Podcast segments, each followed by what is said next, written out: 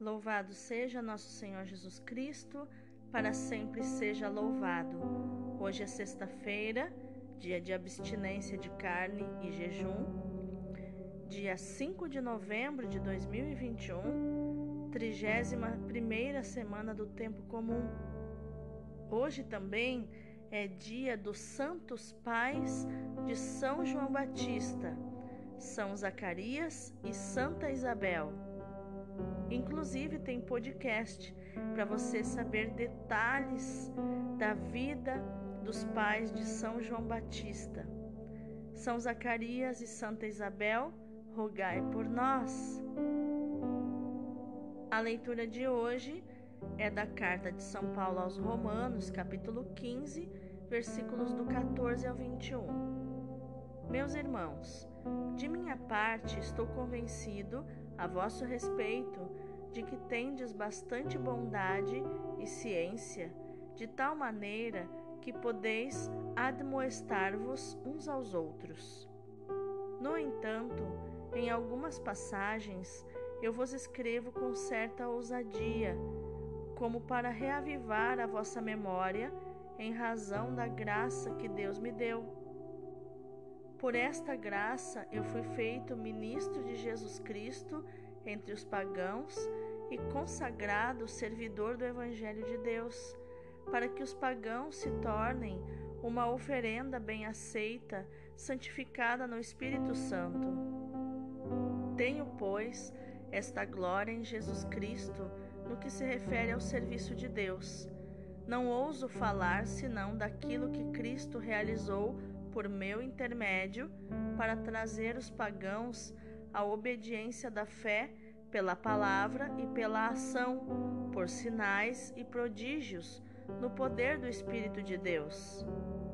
Assim, eu preguei o Evangelho de Cristo desde Jerusalém e arredores até a Ilíria, tendo o cuidado de pregar somente onde Cristo ainda não fora anunciado, para não acontecer de eu construir sobre alicerce alheio. Agindo dessa maneira, eu estou de acordo com o que está escrito: Aqueles aos quais ele nunca for anunciado verão, aqueles que não tinham ouvido falar dele compreenderão. Palavra do Senhor, graças a Deus. O responsório de hoje é o Salmo 97. O Senhor fez conhecer seu poder salvador perante as nações. Cantai ao Senhor Deus um canto novo, porque ele fez prodígios. Sua mão e o seu braço forte e santo alcançaram-lhe a vitória. O Senhor fez conhecer a salvação e as nações sua justiça. Recordou o seu amor sempre fiel pela casa de Israel. Os confins do universo contemplaram a salvação do nosso Deus. Aclamai o Senhor Deus, ó terra inteira, alegrai-vos e exultai. O Senhor fez conhecer seu poder salvador perante as nações. O evangelho de hoje é Lucas 16, versículos do 1 ao 8.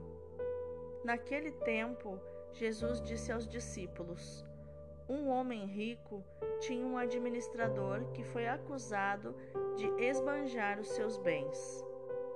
Ele o chamou e lhe disse: Que é isto que ouço a teu respeito? Presta contas da tua administração, pois já não podes mais administrar meus bens. O administrador então começou a refletir: O Senhor vai me tirar a administração. Que vou fazer?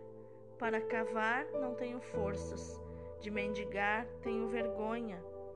Ah, já sei o que fazer, para que alguém me receba em sua casa quando eu for afastado da administração. Então ele chamou cada um dos que estavam devendo ao seu patrão e perguntou ao primeiro: Quanto deves ao meu patrão?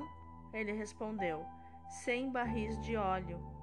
O administrador disse: Pega a tua conta, senta-te depressa e escreve cinquenta. Depois ele perguntou a outro: E tu, quanto deves? Ele respondeu: Cem medidas de trigo. O administrador disse: Pega a tua conta e escreve oitenta. E o Senhor elogiou o administrador desonesto, porque ele agiu com esperteza. Com efeito, os filhos deste mundo são mais espertos em seus negócios do que os filhos da luz. Palavra da salvação, glória a vós, Senhor. Então, quais os ensinamentos de inteligência emocional, atitude e comportamento estão escondidos nos textos de hoje? Na leitura, Paulo justifica delicadamente o certo atrevimento com que se dirigiu aos romanos. Ele reconhece que estão cheios de boa vontade, repletos de toda espécie de conhecimento, que têm capacidade para se aconselharem uns aos outros segundo o pensamento do Senhor. O apóstolo se limita a reavivar a comunidade e a memória sobre o que eles já sabem. Fala da sua missão de pregador como de um serviço litúrgico.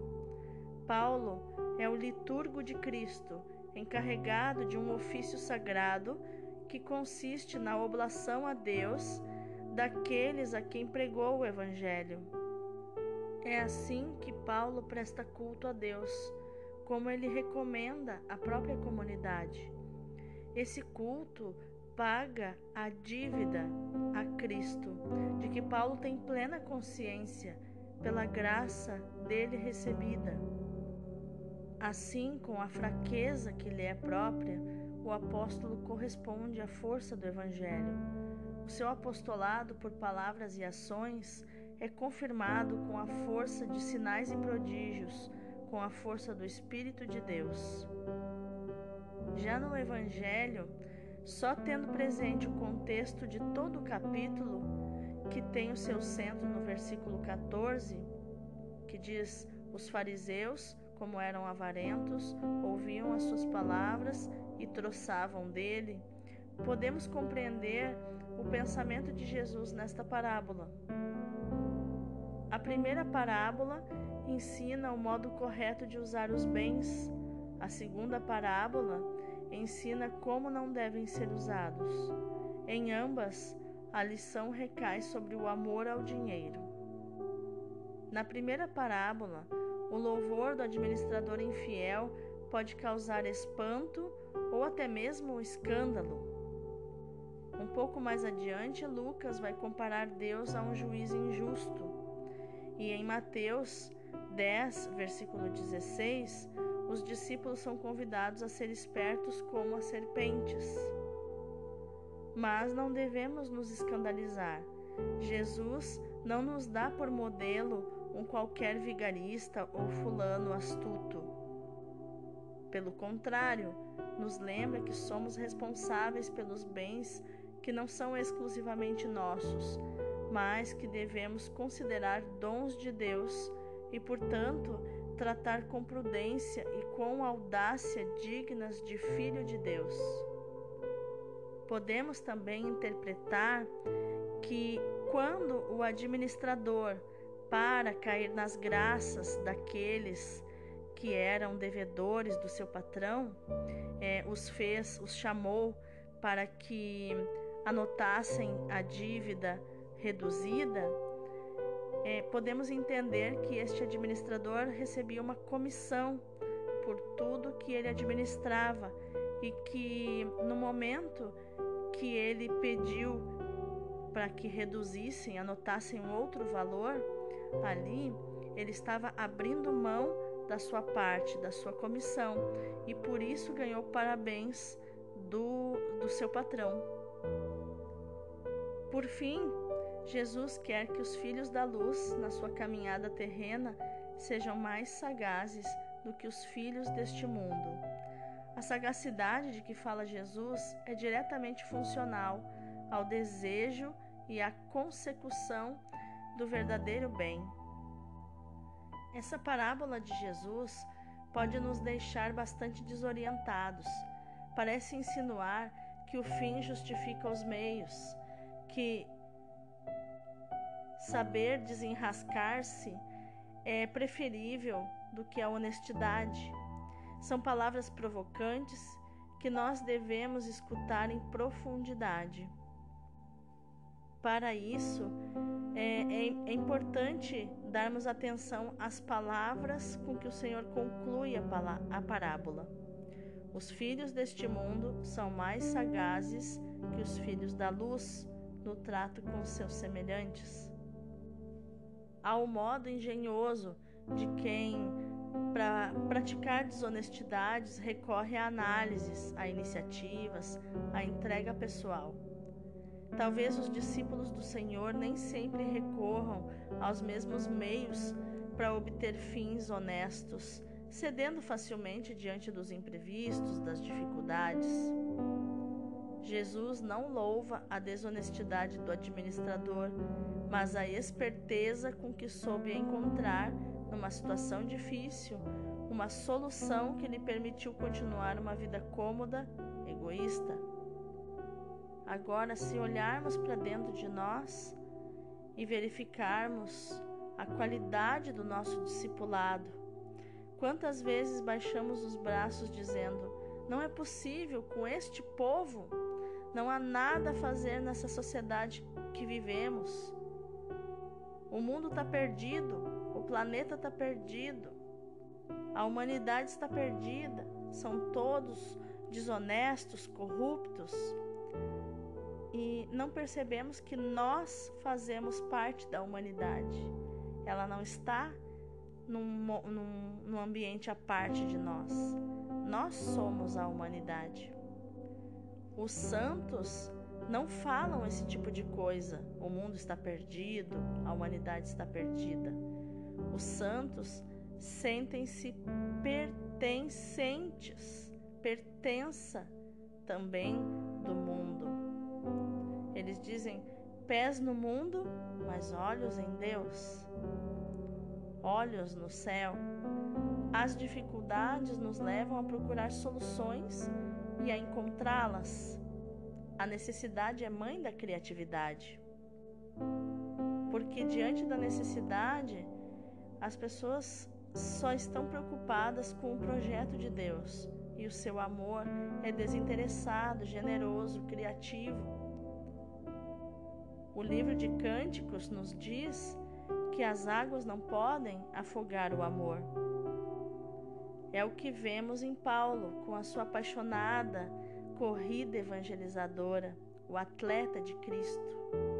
Ser discípulos de Cristo significa sermos seres humanos, pessoas criativos, generosos, corajosos. Essa criatividade, generosidade e coragem é colocada em prática na relação íntima com o Senhor e renovada a cada dia.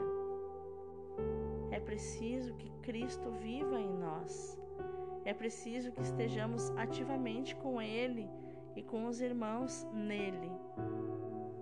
Então, todas as peças do quebra-cabeça da nossa existência se integram harmoniosamente, de modo que a nossa vida se torne louvor do Senhor. Vamos orar? Vem, Espírito Santo, força criadora de Deus, ensina-me a fantasia e a criatividade do amor no seguimento de Jesus, na generosidade para com Ele e para com os irmãos.